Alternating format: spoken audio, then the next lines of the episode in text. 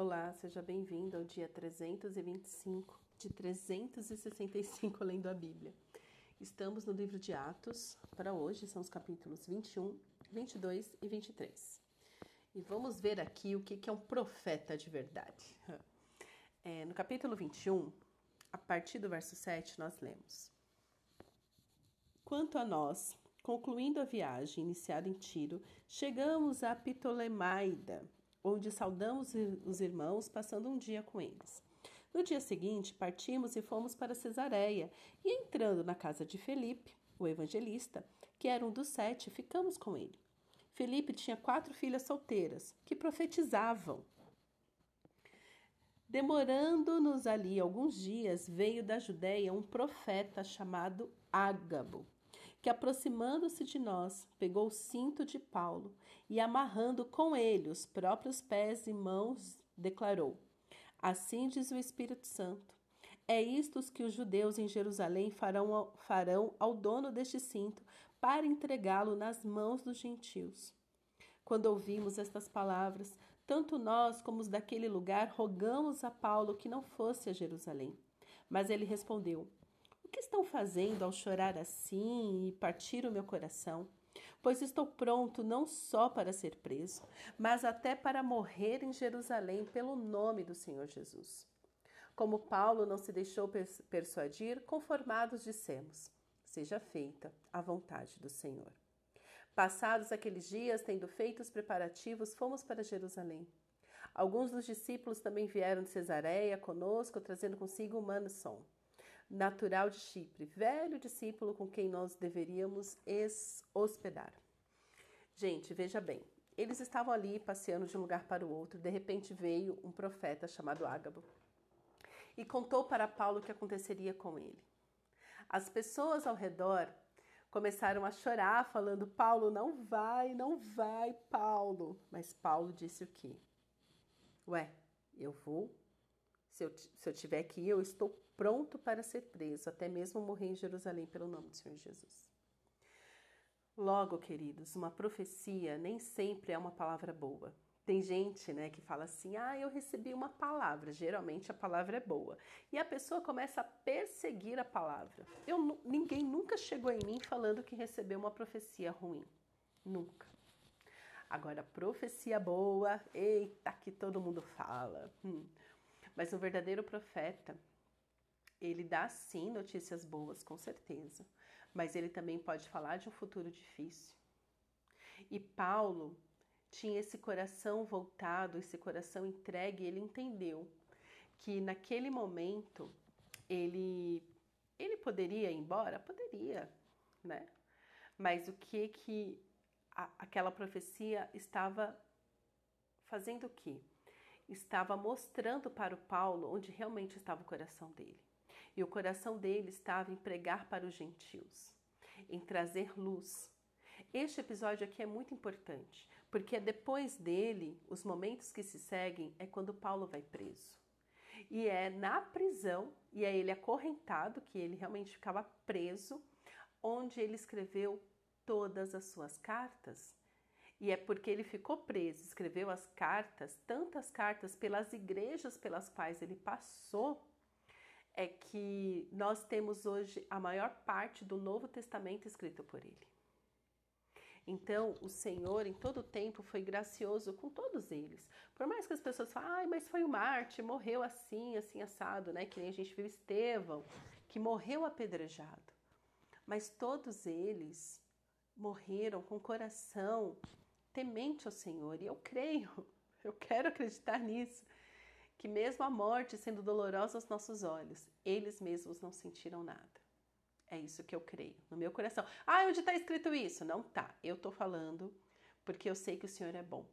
O Senhor é bom e mesmo eles sendo torturados, apedrejados, eu creio que eles não sentiram dor. Pela misericórdia de Deus, não sentiram.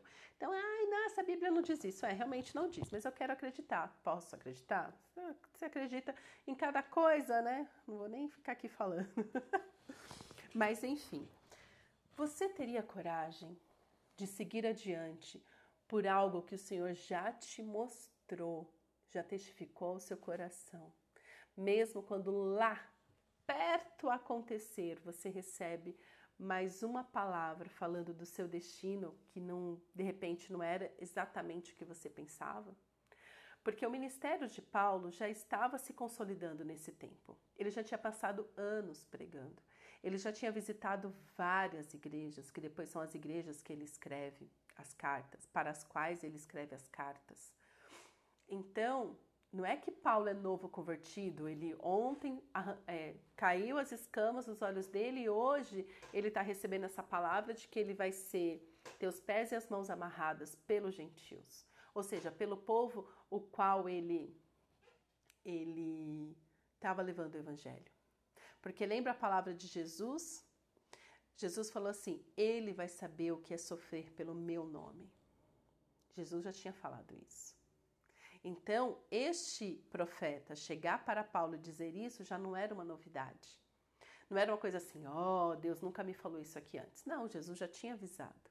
Falou assim: olha, vai lá, abençoa Paulo, batiza Paulo e ele vai saber o que é sofrer pelo meu nome. Paulo já sabia. Ele não sabia a data exatamente, mas ele sabia. Então, tudo isso para dizer que o que? Eu costumo dizer é, que Deus ele é tão bom, que ele é tão bom, que ele avisa a gente antes. E Paulo, certamente esse episódio só foi mais um testificando de que, olha, realmente você está pensando que você vai viver numa rede de boas? Não, você vai sofrer ainda muito pelo Evangelho. Mas Deus vai cuidar de você o tempo todo. Essa é a boa notícia. Então, Deus, em sua infinita misericórdia, ele sempre fala com a gente antes. Né? A palavra de Deus diz que Deus não faz nada sem antes revelar aos seus profetas, aos seus servos, os profetas. Então, eu creio que quando nós somos sinceros, o Senhor nos dá sim um vislumbre, um de olha, fica atento que isso vai acontecer. Eu já experimentei isso na minha vida e ainda experimento. Então, tem coisas que eu ouço o Senhor me falar que eu coloco numa caixinha, eu, tá bom. Se é de Deus, se não é delírio da minha cabeça, isso aqui eu vou esquecer, mas se é o Senhor me avisando, vou deixar aqui na caixinha para na hora que acontecer eu falar, uau, realmente Deus falou comigo sobre isso. Então, Deus, ele não nos deixa andar enganados. Isso é uma bênção. E para isso nós temos a Bíblia. Porque a Bíblia fala de muito, como eu já falei, né? A Bíblia ela é tão atual que às vezes você lê e fala, gente, ele escreveu para mim hoje. Isso aqui é para mim hoje, né? Então, a Bíblia também é atual ela vem nos mostrando tanto o nosso dia hoje como nos ajuda a tomar decisões sobre o nosso futuro.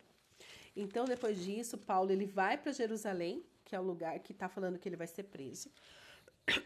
E quando ele chega em Jerusalém, lá no verso 27, ainda no capítulo 21, nós lemos: Quando já estavam por findar os sete dias, os judeus que tinham vindo da província da Ásia, ao verem Paulo no templo, alvoroçaram todo o povo e o agarraram, gritando: Israelita, socorro! Este é o homem que por toda parte anda ensinando todos a serem contra o povo, contra a lei e contra este lugar.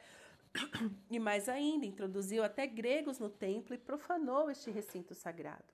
Disseram isso, pois antes tinham visto Trófimo, o Efésio, em sua companhia na cidade e pensavam que Paulo havia levado para dentro do templo. Toda a cidade ficou em grande alvoroço e o povo veio correndo. Agarraram Paulo e o arrastaram para fora do templo, e imediatamente as portas foram fechadas. Procurando eles matá-lo, chegou ao conhecimento do comandante das tropas romanas que toda Jerusalém estava amotinada. Então este, levando logo soldados e centuriões, correu para o meio do povo. Ao verem chegar o comandante e os soldados, para, pararam de espancar Paulo. O comandante se aproximou e ordenou que Paulo fosse preso e amarrado com duas correntes. Olha aí com duas correntes. Então perguntou quem era, quem era o que havia feito. Na multidão, uns gritavam uma coisa, outros gritavam outra. Não podendo ele, porém, saber a verdade por causa do tumulto, ordenou que Paulo fosse recolhido à fortaleza. Ao chegar às escadas, foi preciso que os soldados o carregassem por causa da violência da multidão. Pois a massa do povo seguia gritando: Mate-o! E quando Paulo ia sendo recolhido à fortaleza, disse ao comandante: Seria possível dizer algo para o senhor? O comandante respondeu: Você sabe grego? Você não é por acaso aquele egípcio que algum tempo atrás começou uma revolta e levou quatro mil guerreiros para o deserto? Paulo respondeu: Eu sou judeu, natural de Tarso, uma importante cidade da Cilícia, e peço ao Senhor que me permita falar ao povo. Obtida a permissão, Paulo em pé na escadaria. Gente, só Jesus na causa. O cara tinha acabado de ser espancado. Ele estava, devia estar tá trucidado. E ele faz o quê? Em pé na escadaria, fez com a mão um sinal ao povo, fez-se grande silêncio. Ele falou em língua hebraica, dizendo, ou seja, ele tinha acabado de falar grego, agora estava falando em hebraico, porque ele queria ser 100% compreendido. Paulo apresenta sua defesa. Irmãos e pais, escutem agora o que tenho a dizer em minha defesa. Quando ouviram que Paulo lhe falava a língua hebraica, fizeram mais silêncio ainda. Paulo continuou: Eu sou judeu. Nasci em Tarso da Cilícia, mas fui criado nesta cidade e fui instruído aos pés de Gamaliel, segundo o rigor da lei de nossos antepassados, sendo zeloso para com Deus, assim como todos vocês o são no seu dia de hoje. Persegui este caminho até a morte, ou seja, né, a, o evangelho, né, de Jesus, prendendo homens e mulheres e lançando-os na cadeia. Disto são testemunhas o sumo sacerdote e todos os anciãos. Deles eu recebi cartas para os irmãos judeus de Damasco e fui até lá para trazer amarrados a Jerusalém os que lá estivessem para serem punidos. Ora, aconteceu que enquanto eu viajava, já perto de Damasco, quase ao meio-dia, repentinamente uma grande luz do céu brilhou ao redor de mim. Então caí por terra, ouvindo uma voz que me dizia: Saulo, Saulo, por que você me persegue? Perguntei: Quem é o Senhor? Ao que me respondeu: Eu sou Jesus, o Nazareno. A quem você persegue? Os que estavam comigo viram a luz, sem contudo perceber o sentido da voz de quem falava comigo. Então perguntei: Senhor, o que devo fazer? E o Senhor me disse: Levante-se, entre em Damasco, onde lhe dirão tudo o que você precisa fazer.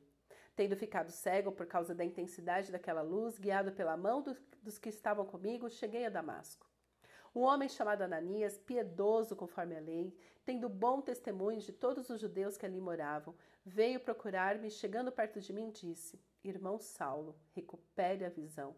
Nessa mesma hora recuperei a visão e olhei para ele. Então ele disse: O Deus de nossos pais escolheu você de antemão para conhecer a vontade dele, ver o justo e ouvir a voz dele, ou seja, ver Jesus e ouvir a voz dele. Porque você terá de ser testemunha dele diante de todos, anunciando as coisas que você tem visto e ouvido. E agora o que está esperando? Levante-se, receba o batismo e leve e lave os seus pecados, invocando o nome dele. Quando olhei para Jerusalém, enquanto orava no templo, sobreveio-me um êxtase. E vi o Senhor, ele me disse: Ande logo e saia imediatamente de Jerusalém, porque não aceitarão seu testemunho ao meu respeito. Eu respondi: Senhor, eles bem sabem que eu ia de sinagoga em sinagoga, prendendo e açoitando os que criam em ti.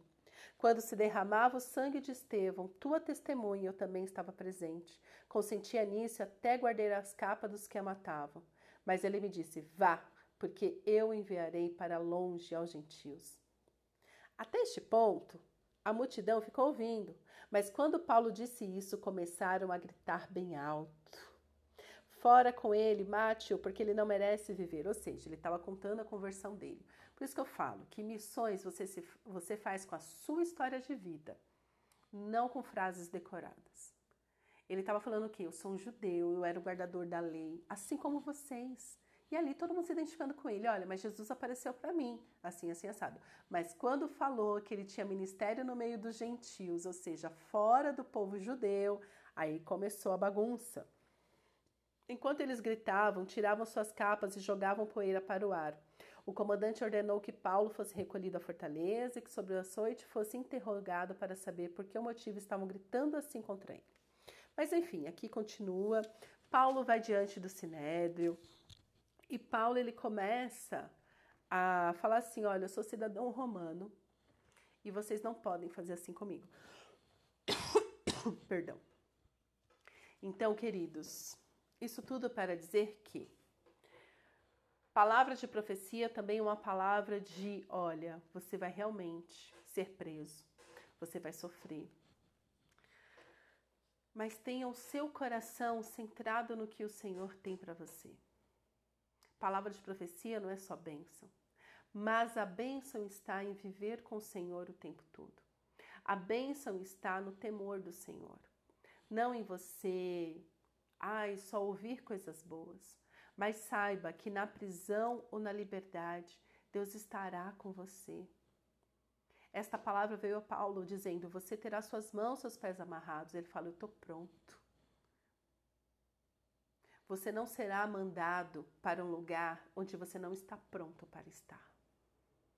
Paulo só falou isso, só respondeu isso de falar: Eu posso ir, pronto. Vocês estão chorando por vocês mesmos, mas eu estou bem porque eu estou pronto. Porque Deus o preparou para este momento. Então, isso é outra coisa. Quando Deus te dá uma profecia, que é um vislumbre do seu futuro, porque profecia ela sempre se cumpre, é para que você esteja pronto. Submeta-se ao processo que o Senhor tem na sua vida e fique pronto. Sempre pronto para o que o Senhor tem para você, seja bom ou ruim. Porque na verdade é sempre bom, porque o bom estar no temor do Senhor, na presença do Senhor. Amém? Pai, obrigada pela tua palavra. Te pedimos, Senhor, que o Senhor nos dê luz, nos dê clareza quanto a agir, nos dá, Senhor, discernimento sobre as palavras que temos lido na tua Escritura Sagrada, também nas palavras que ouvimos. Nos ajuda, Senhor, a discernir os tempos, a discernir o que, que temos ouvido de tantos profetas da nossa geração. Que estejamos prontos para o futuro que o Senhor tem para nós um futuro de luz, um futuro de rosas, um futuro de prisão. Mas em tudo, Pai, absolutamente tudo, que possamos sentir a Tua presença e o Senhor guiando os nossos caminhos. É o que eu te peço, meu Pai, em nome de Jesus. Amém.